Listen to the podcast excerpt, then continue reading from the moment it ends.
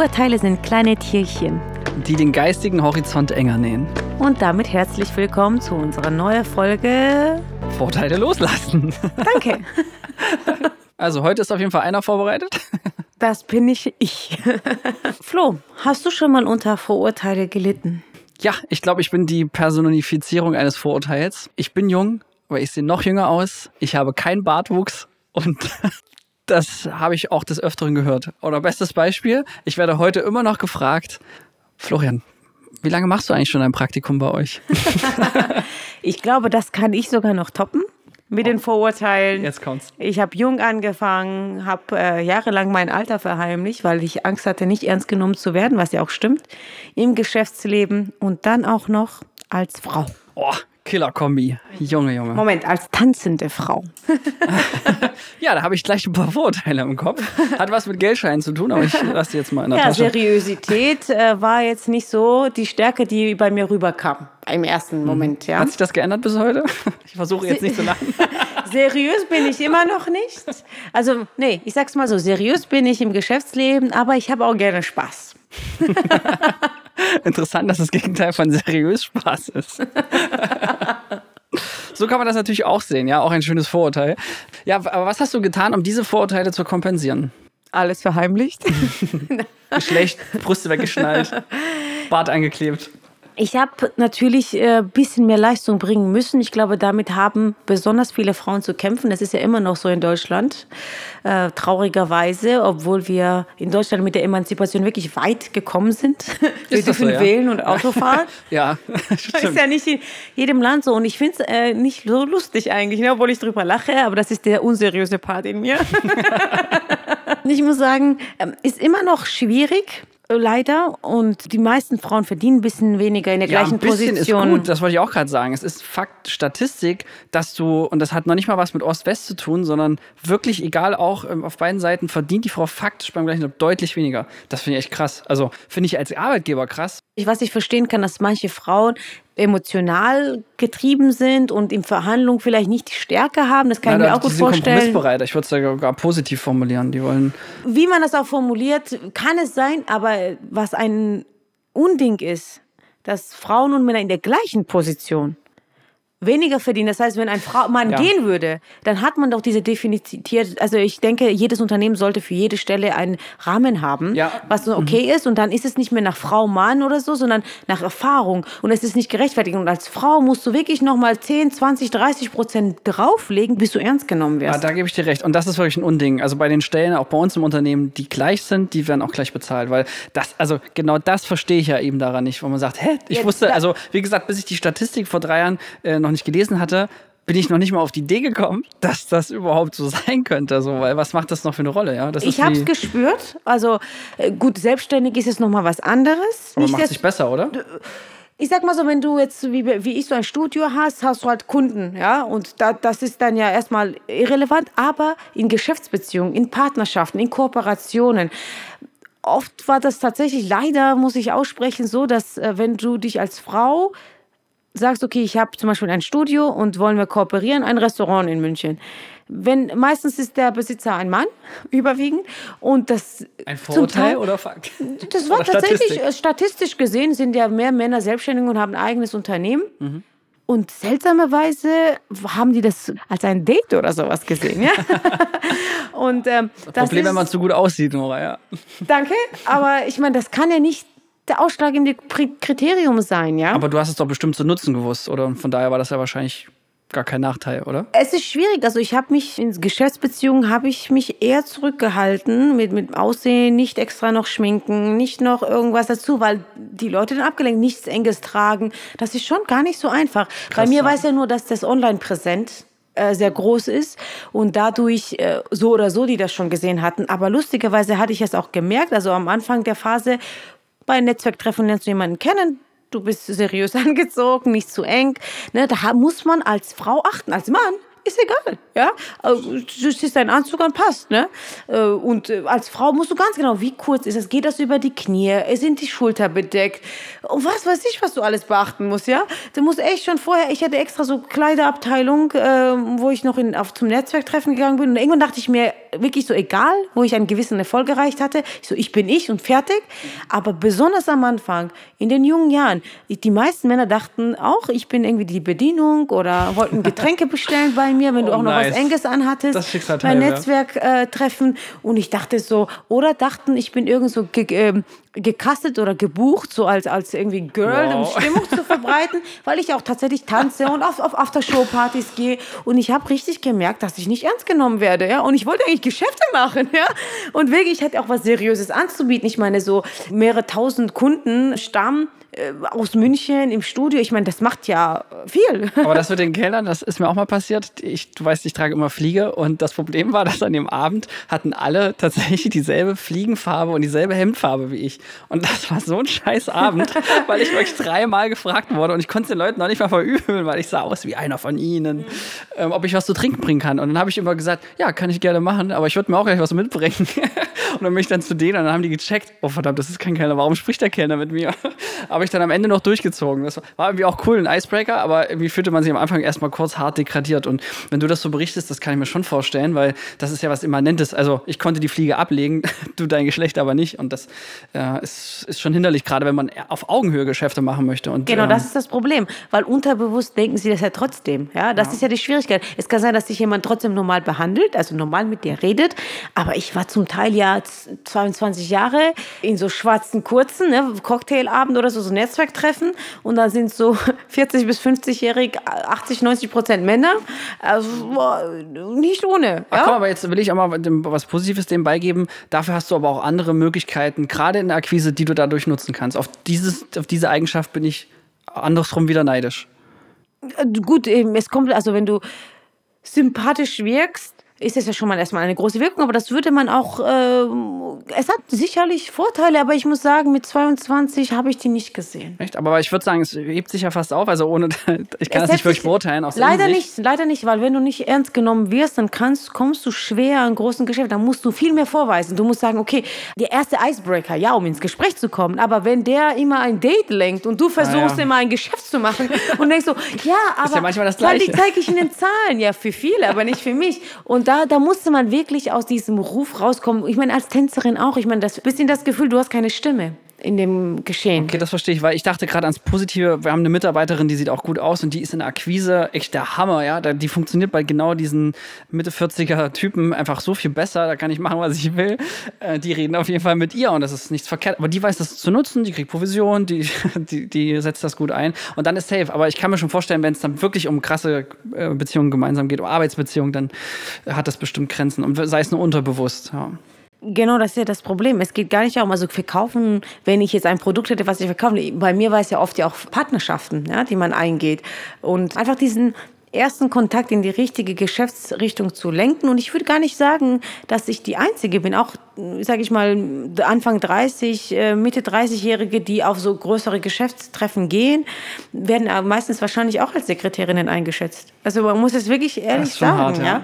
ja. Und Es ist halt auch fiese Statistik, ne? Weil wie du richtig sagst, das sind nun mal überwiegend die plus eins bei so einer Veranstaltung und, und da gibt die Wahrscheinlichkeit halt einen in dieser Vermutung erstmal recht. Aber das ist ja der Witz, eben da komplett offen zu sein, um dieses Vorurteil auch loszulassen. Ich finde aber ganz spannend darüber nachzudenken, wie kann man aus diesem Backen Feature machen und was hat man dafür dann für Möglichkeiten? Also du siehst gut aus, du hast einen guten, du kannst gutes Eis brechen das ist ja, wenn man dann bewusst damit umgeht und gleich mal die Fronten klarstellt. Und ich glaube, ehrlich gesagt, das hast du bis heute auch ziemlich gut drauf. Oder Ja. hast du wahrscheinlich auch dann trainiert, keine Ahnung. Aber wenn man heute mit dir spricht, also ich habe erst halt keine Sekunde dran gezweifelt, dass du spätestens als du erzählt hast, dass du dein Unternehmen äh, mit Mitte 20 irgendwie für eine krasse Summe verkauft hast, ab da warst du für mich hardcore auf Aber dahin Augenhöhe. musst du erst mal kommen. Also wir waren ja auch in ähnlichem Alter. Du bist ja auch keine 50. Ja, und äh, Ja, vielleicht, ist dein, 15, vielleicht ist dein Mindset auch offen. Aber man muss ja auch sagen, diese Generation, die jetzt 50 sind, jetzt, will niemanden beleidigen, aber auch ein Vorurteil. nee, ich weiß, viele, was du meinst. Viele. Also ich glaube, dass unsere Generation, die jetzt aufwächst, das nochmal erlebt haben, das ist ja nicht unbedingt auch schlimm, weil die haben es ja nur so erlebt. Ich meine, vor 30 Jahren war das einfach so, dass die Frau zu Hause geblieben ist. Und ich meine, die kennt ja gar nicht anders. In den 70ern musste der Mann noch den Arbeitsvertrag für die Frau unterschreiben, äh, wenn du verheiratet warst, dass sie arbeiten darf. Ja, und Alter, ich das meine, ist 50 Jahre her. Ja, Wenn du aus der Generation kommst, Ist doch klar. Ne? Dann siehst du eine junge, die da, äh, junge Frau, die da rumhüpft und irgendwie dann auch noch tanzt oder so. Dann denkst du, verstehst du die Welt nicht mehr. In manchen Fällen ist, kann man fast kaum was dafür, wenn man in, in einem bestimmten Rahmen ist. Nichtsdestotrotz kann man sich mal auch dahinter fragen. Es geht ja nicht nur um Frauen, es geht ja auch um Ausländer. Und ich kann dich noch trumpfen. Ich bin auch Du noch nicht Ausländer. aus Deutschland. Ja? Also ich habe eigentlich schon so mit Anfang 20 alle Klischees und Vorurteile in eine Person gehabt, würde ich sagen. Nice. ja, und trotzdem hast du ja Strategien entwickelt, das zu bekämpfen. Und Ja, was Gott genau sei Dank, weil getan? ich nicht im B2B-Bereich war. Ich glaube, mit B2B-Bereich wäre es nochmal schlimmer gewesen. B2C ist nochmal, ich meine Zielgruppe war trotzdem jung und konnte da mitreißen in gewissen Massen. Aber im B2B hätte ich schwer gehabt. also das ist ja wirklich mein Segment und da kann ich nur sagen, dadurch, dass ich immer als äh, Praktikant oder Auszubildender durchgehe, da hast du dann solche systemische Antworten erlernt, wie jemand sagt zu dir, ah, du machst die Ausbildung, und dann sage ich, genau, ich bilde auch aus äh, und lache noch ein bisschen dabei. Oder ich habe die ersten zwei Jahre immer unseren ältesten Mitarbeiter, der hatte Bart, das war der einzige mit den weißen Haaren, den habe ich auch für jedes graue Haar gelobt, weil das einfach hilfreich ist im Business. Und der war dann immer mit dabei bei den wichtigen Terminen. Wir haben uns nie mit Positionen vorgestellt. Der hat dann das Gespräch geführt, die Leute haben mit ihm gesprochen und jeder hat sich seinen Teil gedacht. Auf Nachfrage haben wir es natürlich gedroppt, so, weil das alles andere wäre auch illegal, also wäre auch ähm, nicht, nicht ehrlich.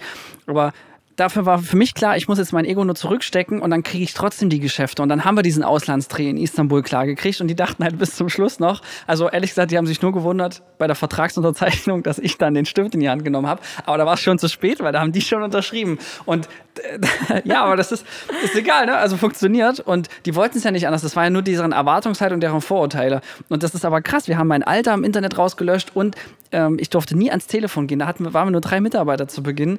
Da kam der Satz aus dem Theater, den König spielen immer die anderen. Und wenn ich ans Telefon gegangen wäre, ja, ähm, dann war klar, du hörst auch junge Stimme und so, echt schwierig. Aber wir haben gleich dann die Praktikantin oder ähm, die Vorproduktion ans Telefon gehen lassen und dann gesagt, ja, der Herr Arndt ist so und so. Und wenn die dann das sozusagen so aufbauen und du dann wirklich eine Geschäftsführerrolle von anderen vorgelebt bekommst, dann kommst du auch wieder in die Situation. Aber das ist äh, auch gut, um äh, größer zu wirken, als man ist, also wenn man gewisse Summen äh, verlangen möchte. Ähm, du hast nicht, du hast dieses Schubladendenken für dich genutzt und eine Nische gefunden, wie du da drum herum kommst. Das Ja. wäre zum Beispiel auch, Und ich glaube, das geht fast immer. wenn du einen Sekretär oder Sekretärin hast, wirkst, wirst, wirkt das Unternehmen gleich größer, da kannst du mindestens 10% mehr verlangen für eine Dienstleistung im B2B-Bereich. Wenn du das nicht hast, wenn du Einzelunternehmen bist, dann ist das schon wieder, ach, die sind ja zu klein oder so. Und sobald du weitergeleitet wirst, das hat so eine krasse Wirkung und das ist ja auch irgendwo Schubladendenken, ähm, beziehungsweise einfach Vorurteile. Aber du ja? kannst es ja auch als Selbstständiger, kannst du ein Callcenter dafür beauftragen, deine Anrufe entgegenzunehmen und sagen, ich vereinbare dann mit Frau Lob einen Termin, sie ruft die dann zurück. Das ist, kostet dich ein bisschen was, aber das kriegst du in der Akquise im B2B locker wieder rein. Am Anfang, wo ich wirklich Einzelunternehmen war und auch gar kein Team hatte, wo ich angefangen habe, habe ich auch gesagt, immer wenn ein E-Mail kam mit irgendwas, ich, ich muss es im Team besprechen. Und dann habe ich mir selbst Witze gemacht, habe mich vom Spiegel gestellt, mir, Nora, machen wir das? Und dann habe ich mir selbst beantwortet. Diese Kleinigkeiten haben schon eine Wirkung. Nichtsdestotrotz finde ich, sollte jeder für sich nochmal überdenken, ob dieses, diese Vorurteile in manchen Situationen so gerechtfertigt sind, wie sie sind, wie sie gelebt werden. Es ist ja auch spannend, habe ich just gestern erst gelesen, dass selbst wenn du zu dieser Vorurteilsgruppe gehörst, also ich als junger Mensch zum Beispiel, habe trotzdem Vorurteile gegenüber jungen Menschen. Also das schützt mich davor gar nicht. Und das ist fancy. Und dann habe ich auch drüber nachgedacht, wenn ich selber dann Bewerbungsgespräche hatte und die Leute waren mein Alter, dann kam schon die Frage auf, ja, okay, Leute, die sind erfahrener, auch je nach Studium, bla. Und das sind, äh, finde ich ein bisschen verrückt, sage ich mal, dass selbst man davor nicht gefeit ist und diesen Fehler selber macht, obwohl man es kennt. Und als mir das dann so klar geworden ist, so als ich das gelesen habe, dachte ich, kann eigentlich nicht wahr sein und habe das noch mal mehr hinterfragt, weil da kannst nur du selber anfangen, ja, das zu ändern. Kann ich äh, bestätigen. Also ich denke, ich bin sehr open-minded und äh, gehe auf alles zu und jeden. Nichtsdestotrotz gibt es schon, wenn ein junger Mensch kommt und dir irgendwas verkaufen will, ist schon, muss man ein, zweimal tief ein- und ausatmen. Ja, aber ist Obwohl- schon krass, oder? Dass man das tun muss. Mm, Obwohl das glaub schon, wenn ein 18-Jähriger dir was verkaufen, will, muss man schon überlegen, was hat, bringt er für Erfahrungen mit. Also meine Entscheidung mache ich nicht davon abhängig, weil dann will ich einfach nur mehr sehen. Und wenn mir ein 30-Jähriger sagen würde, ich kann Ihnen da und dabei unterstützen, oder ich habe dieses Produkt, dann wäre es ein bisschen glaubhafter, ja. Deshalb kann ich die, die damals über mich so gedacht haben, damals habe ich es auch schon nachvollzogen und ich könnte es verstehen, was der erste Gedanke ist. Was ich ja sagen will, ist, dass man danach nicht entscheiden soll. Also man, diese Vorurteile wird man nie komplett abschaffen können, aber so nicht komplett die Entscheidung daran festmachen. Ja, es ist ja auch nicht nur das Alter, sondern es ist ja auch der Bildungsgrad. Und um nochmal eins zu droppen, dadurch, dass ich faktisch nur Abiturient bin, keinen Abschluss habe, keine Ausbildung, kein gar nichts, war das. Moment, halt, cool. stopp, das wusste ich nicht. Ich muss jetzt gehen. Wir beenden den Podcast. zu spät. Auf die Frage, was haben Sie studiert oder was haben Sie gemacht, hatte ich halt dann echt auch da dann wieder extreme Antworten gesucht mit Witz. Und das funktionierte erstaunlicherweise erst, nachdem man schon bereits Erfolg hatte. Jetzt ist das eine Hammer-Story, wenn ich sage, ich bin, der, ich bin der Abiturient, der mit 21 die Firma gegründet hat und jetzt machen wir Millionen Umsätze. So. Und ganz am Anfang fand das irgendwie keiner witzig, obwohl der Umstand der gleiche war. Und ich muss auch sagen, selbst der Umsatz zum Beispiel, selbst der Umsatz ist echt verrückt, weil ich konnte erst alleine wieder meine Gespräche alleine machen draußen bei wichtigen Neukunden, nachdem wir die eine Million Umsatzhürde übersprungen haben. Weil dann haben die Leute dazugehört. Und da habe ich es mir zum Beispiel antrainiert, möglichst schnell, aber auch möglichst dezent diesen Fun-Fact über das Unternehmen im Rahmen der Präsentation zum Beispiel zu bringen, damit, und dann hören die Leute zu. Also inklusive, was, für welche Kunden habt ihr gearbeitet und hatten wir dann irgendwann BMW und Daimler im Paket und plötzlich war die Welt in Ordnung und jetzt ist es super geil. Und das ist ja der Oberhammer, ja, mit dem gleichen Gesicht, also ja, minimal älter, habe ich jetzt den Applaus auf meiner Seite, wenn ich das Unternehmen mit 40 Mann vorstelle, den Umsätzen, den Kunden, den DAX-Unternehmen und so, dann sagen die alle, boah, krass, ey, was haben Sie denn krasses studiert? Und dann sagst du ja Abitur und Sie, äh, aber ich habe auch Führerschein, ja, alle lachen, äh, dann ist das ein mega Feature, aber du musst, aber das funktioniert erst, wenn die kritische Masse übersprungen ist und deswegen ähm, sollte man schon mal rausfinden, was könnte für mich selber denn die kritische Masse sein und das dann auch zu nutzen, also wie, wie das mit dem Millionen Umsatz. Das Einzige, was ich da raushöre, ist Humor ist die Antwort auf alle Fragen. ja, Damit kann man alles schaffen, ja. ja. ja. ist ja, es ist ein Icebreaker und du kannst dich selber aufs Korn nehmen und sprichst aus, was alle denken, wenn das dieser Vorteil du ist. alle Probleme bearbeiten, ja. Sage ich auch immer. ja. Guter Punkt, denke ich, das, das ähm, ist wichtig für einen selbst. Also wichtig ist immer, sich zu hinterfragen, welche, in welche Schubladen könnte ich reinpassen für die Leute. Also einfach diese Fremdwahrnehmung doch nochmal zu überdenken. Und dann sich zu fragen, was habe ich für Schubladendenken? Ja, und wo? Ja, wie du das schon auch so schön angesprochen hast, ja, ich sage immer so die 50-Jährigen oder so. Ich meine, das ist eigentlich kann man das auch nicht machen und sagen, ja. Deshalb immer mit Vorsicht genießen, egal was man denkt, doch nochmal hinterfragen. Also ich muss ja sagen, die Vorteile kommen ja in den meisten Fällen ja auch nicht von irgendwoher. Das sind wie Klischees oder Witze. Ne? Man sagt, an allen ist etwas Wahres dran. Und trotzdem bestätigt ja die Ausnahme die Regel. Und da finde ich es schwierig und das ist ja auch immer so in diesen Sexismus-Debatten. Für mich ist immer eine gute Orientierung, was am wahrscheinlichsten ist, was ist statistisch belegt und dann kann man dann orientieren, wenn du sagst, statistisch gesehen ist es zum Beispiel so, dass die 50-Jährigen eher Probleme haben mit jüngeren Leuten, ist das erstmal ein Fakt. Ja, dann ist das kein Vorurteil, dann ist das Faktenlage und auch wenn es vielleicht danach klingt. Das ist ja schon wichtig in der Recherche herauszufinden, was hat mein Gegenüber wahrscheinlich für Themen zum Beispiel auf mich bezogen. Und ich kann es absolut nachvollziehen, dass ein 50-Jähriger, jemand, der nur halb Eben, so alt ist, ja. äh, mit seinem bartlosen Abiturientengesicht daherkommt, dass man das dreimal hinterfragt. Bin ich ja voll dabei. Aber die Bewusstmachung hilft dir ja schon, schon und das ist Empathie. Also du versetzt dich in den anderen rein und fragst dich, was könnte da stören, sage ich mal, um das dann proaktiv aufzuheben, weil du kannst aus dem Backen Feature machen, indem du dann überlegst, okay, du bist ein junges Gesicht, wofür steht denn jugendliche Sachen? Und bei uns war es zum Beispiel die YouTube-Werbung. Das heißt Internet, Internet ist junge Leute, da kennen sie sich ja besser aus oder ihre Generation. Und wenn du das in deiner, deinen Pitch, egal ob du es im Privatbereich oder bei einer Party oder auf Netzwerkveranstaltungen raushaust und sagst, naja, meine Generation steht ja eher für, dann verknüpfst du denselben Fakt, nämlich dein junges Alter plötzlich mit was Positivem statt was das Negativem. Das ist das Verrückte, wo du vorhin gefragt hast, okay, wie habe ich das genutzt? Ich hab, bin im B2C-Bereich gegangen, ja, in vielen Sachen, weil ich gemerkt habe, okay, junge Leute kann ich animieren, die haben auch für junge Leute weiß ich mehr, für alte Leute wirklich eher nicht so erfahren. Ne? Also ich habe dann auch gesagt, okay, was wäre der einfache Weg, trotzdem das zu machen, was du machen willst, aber ähm, und, und in, in der Form und auch mit dem Verdienstzielen aber das so zu machen, dass du da mehr erreichst, das ist genauso mit Online-Marketing bei mir, ja. Also wenn ich sagen würde, ich mache PR, kann ich auch gut. Bucht dich keiner. Wenn ich sage Online-Marketing und dann sehen die, ah, okay, die hat auch eigene Erfahrung, hat auch eigene Kanäle, dann wirkt es gleich schon, ja, okay, sie kann Authentisch. Das, ja? Mhm. Aber Verdienst ist ja auch ein Stichwort. Ich habe in dem ersten Geschäftsjahr immer noch unser junges Team, weil ich war jetzt nicht der Einzige, der so jung war, es wirklich plump als Feature genommen, dass wir sind noch jung und billig. Ja, habe ich so gesagt. Ja, alle gelacht, aber es hat funktioniert. Bis zu einem gewissen Punkt. In dem Moment, wo wir nämlich die Preise irgendwann erhöht haben, weil wir erfahrener waren, mehr Qualität hatten, hat das nicht mehr geklappt. Aber ist vielleicht unkonventionell, aber es hat geklappt. Da kannst du sagen, ich, wir waren jung, bräuchten das Geld, jetzt ist es halt teurer. ja, genau. Ich habe auch noch ein richtig geiles Vorurteil erst vor drei Monaten erlebt. Und zwar haben wir unsere Vorproduktion, das ist viel telefonieren, viel organisieren. Das ist überwiegend eher ein Beruf, den Frauen ausüben, statistisch gesehen, ja. Oh, Flo, ja, jetzt wieder. Komm, Bämer. Sexismus, Map, uh. ja, hate mich, ist mir egal.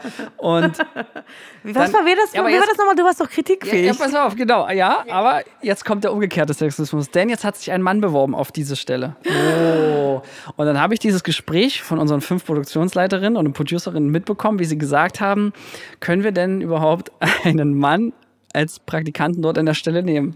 Und das war, ja, ja, verurteile sie, aber man muss kurz vorher dazu sagen, sie haben bereits zweimal gegen ihr Bauchgefühl entschieden und der eine hat einen Tag später die Abteilung gewechselt und der andere, den hat man wirklich monatelang mitgeschliffen und das war wirklich mit Abstand, Abstand.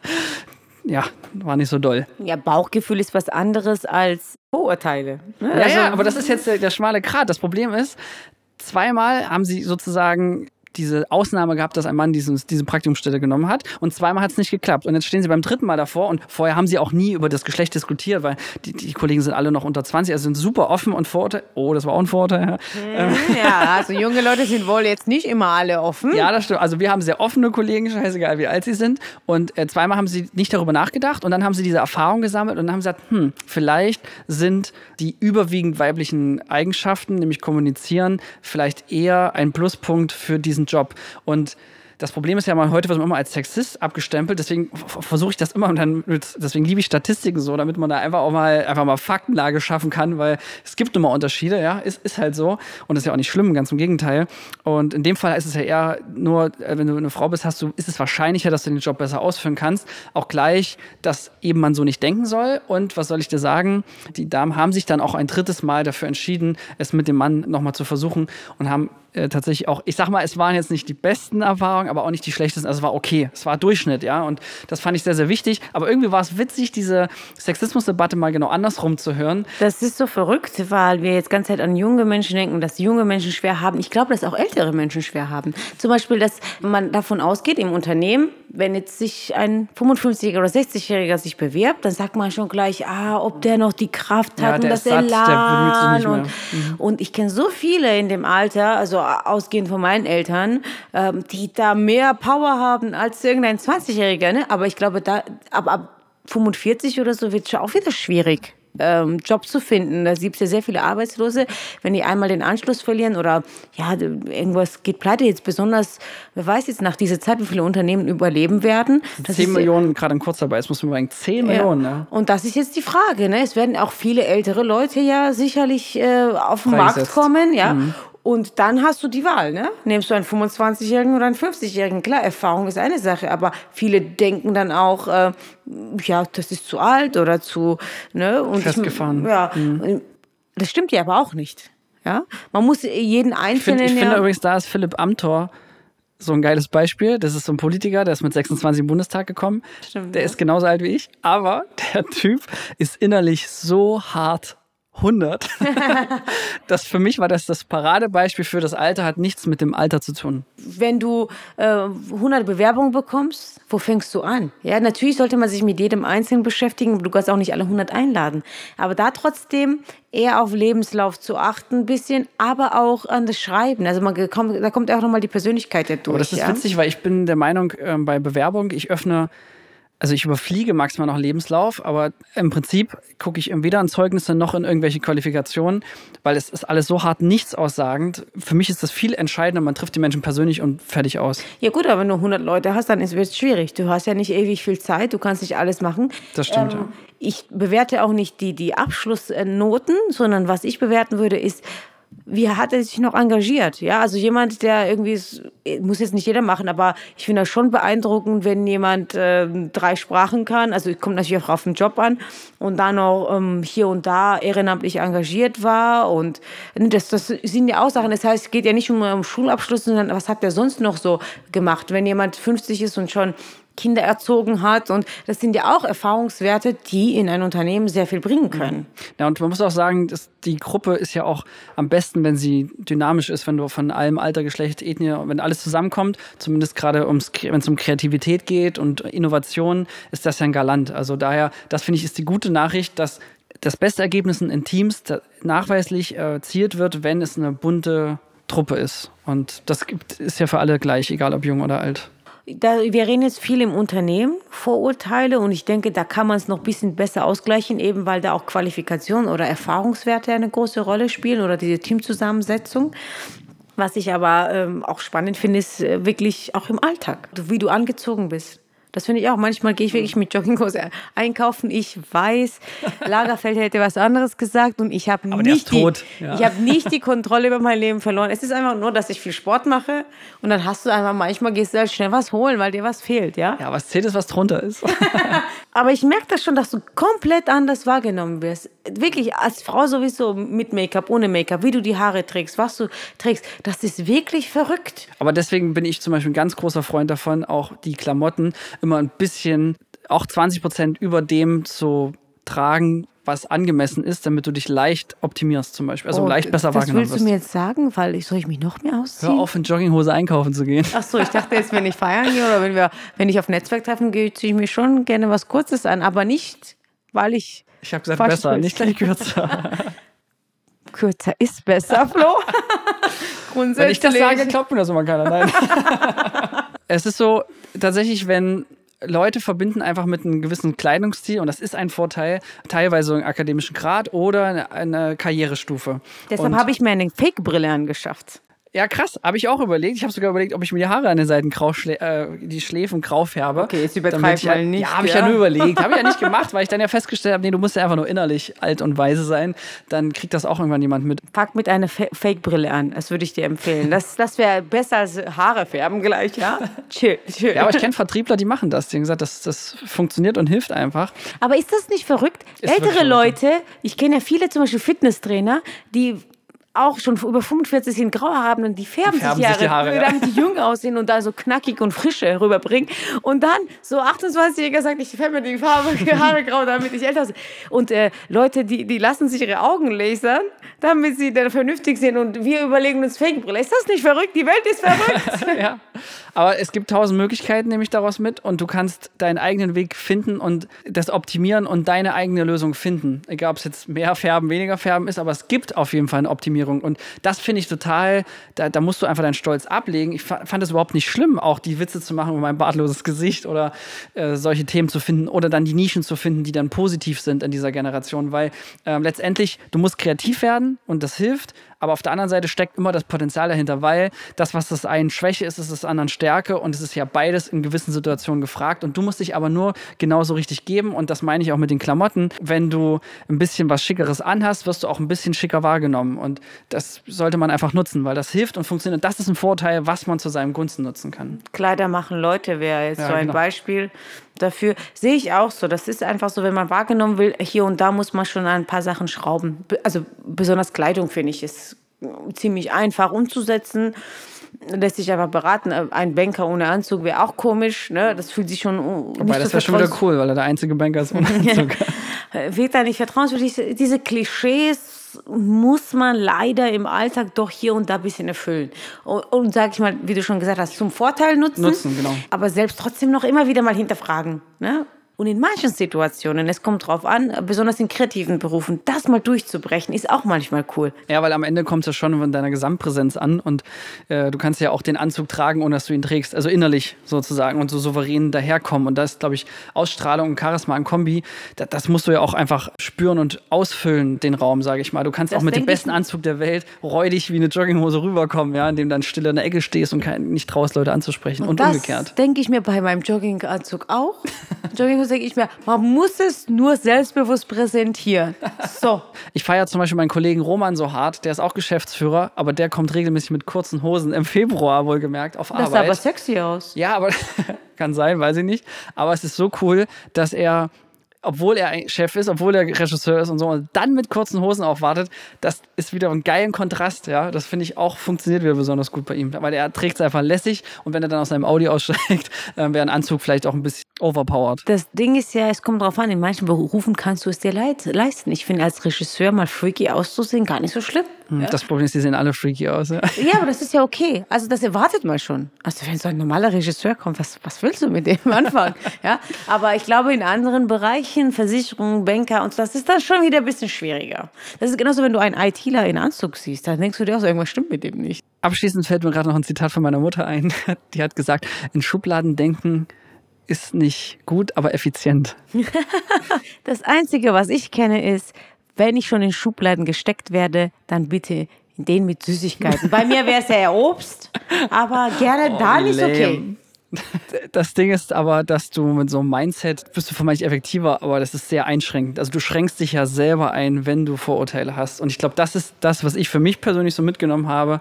Es ist einfach nur trauriger, wenn du dich selber beschneidest, weil du wirst in so vielen Bereichen des Lebens schon beschnitten und da draußen gibt es so viele Möglichkeiten. Wäre ja dumm, wenn du dir selber die Möglichkeit nimmst. Ich helfe dir mal auf die Sprünge. Du hast ja auch erwartet, dass ich morgens länger im Bad brauche als du. Und das ist genau ja, komm, das ey, das ist auch unfair. Wie kann man nur so gut aussehen, nur fünf Minuten brauchen? Sag mal, selbst ich brauche zehn. Ja.